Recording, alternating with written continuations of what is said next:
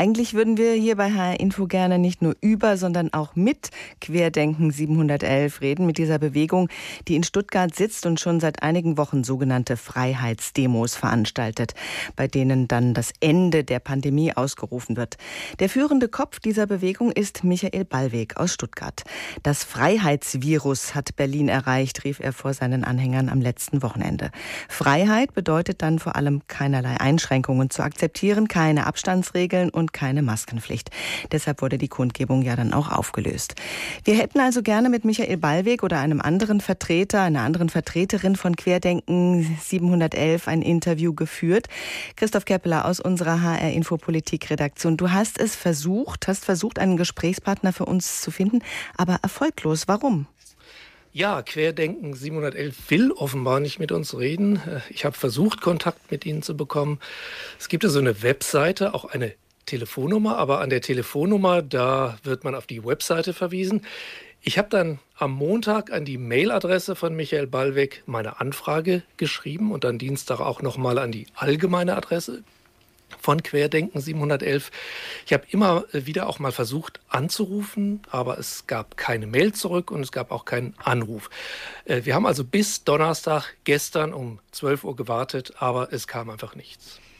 Es gibt ja auf der Webseite die Möglichkeit, als Pressevertreter um ein Interview zu bitten. Das hast du sicher gemacht. Ja, das habe ich äh, versucht. Äh, da musste man sich durch sieben Stufen klicken. Die erste war okay, klar, wer ist das, der da ein Interview will? Habe ich HE Info reingeschrieben, draufgeklickt. Dann kam Punkt zwei. Bitte geben Sie uns vorab Ihre Interviewfragen. Und äh, sowas machen wir einfach nicht bei HR Info. Äh, da ging es also eigentlich schon nicht mehr weiter für mich.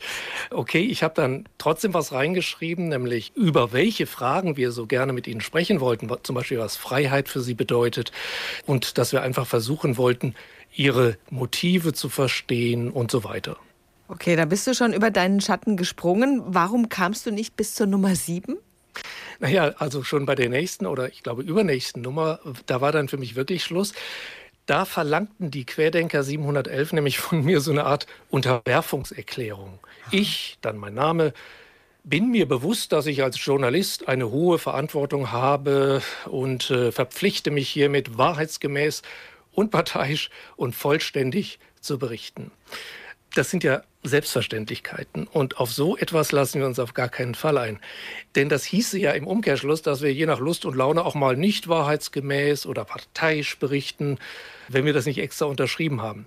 Solche Gepflogenheiten, die kennt man durchaus ab und zu von irgendwelchen Unternehmen, die das versuchen, zum Beispiel aus der Musikbranche. Aber dennoch, wie gesagt, ich hatte es ja versucht, ich hatte ja per Mail auch die Anfrage so gestellt, wie das üblich und auch journalistisch sauber ist und hatte gehofft, dass sie sich doch noch melden, aber das ist eben nicht passiert. Was ist da deine Vermutung? Warum wollen sie nicht mit uns reden? Also, ich vermute, dass es so ist. Äh, diese sogenannten Querdenker, die brauchen keine etablierten Medien, die unabhängig berichten. Es gibt genügend, so meinen sie, alternative Medien bei YouTube, in den sozialen Medien, im Internet. Und da können sie dann unter sich ohne kritische Nachfragen genau das unterbringen, so wie es ihnen passt.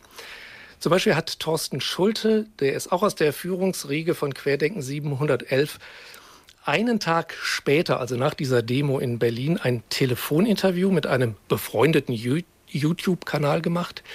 Die ARD, die hatte ja ganz korrekt die Polizeiangaben zu den Teilnehmerzahlen an der Demo und der Kundgebung danach berichtet. Mhm. Das waren so 17.000 bis 20.000.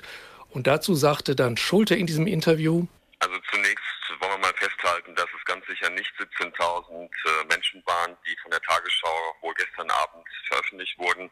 Da kann ich wirklich sagen, dass die ARD lügt. Ja, das ist ein Lügenstaatsrundfunksender und das müssen wir jetzt in den nächsten Wochen und Monaten auch ganz klar beim Namen nennen. Ja, die ARD ist ein Lügenstaatsrundfunksender. Also, wir sind für die Querdenker ein Lügensender.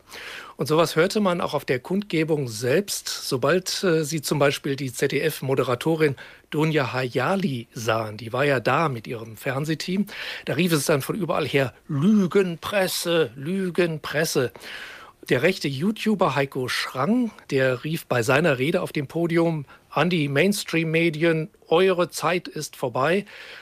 Und Michael Ballweg, der rief eine Woche vorher in Kreilsheim den Journalisten der etablierten Medien zu. Deshalb möchte ich jetzt noch einmal alle Journalisten bitten, ab jetzt wahrheitsgemäß, unparteiisch und vollständig zu berichten. Denn sonst wird das passieren, was unausweichlich ist. Ihr werdet nicht mehr gebraucht. Genau das, was du ja unterschreiben solltest, ab jetzt, als hätten wir das vorher nicht getan.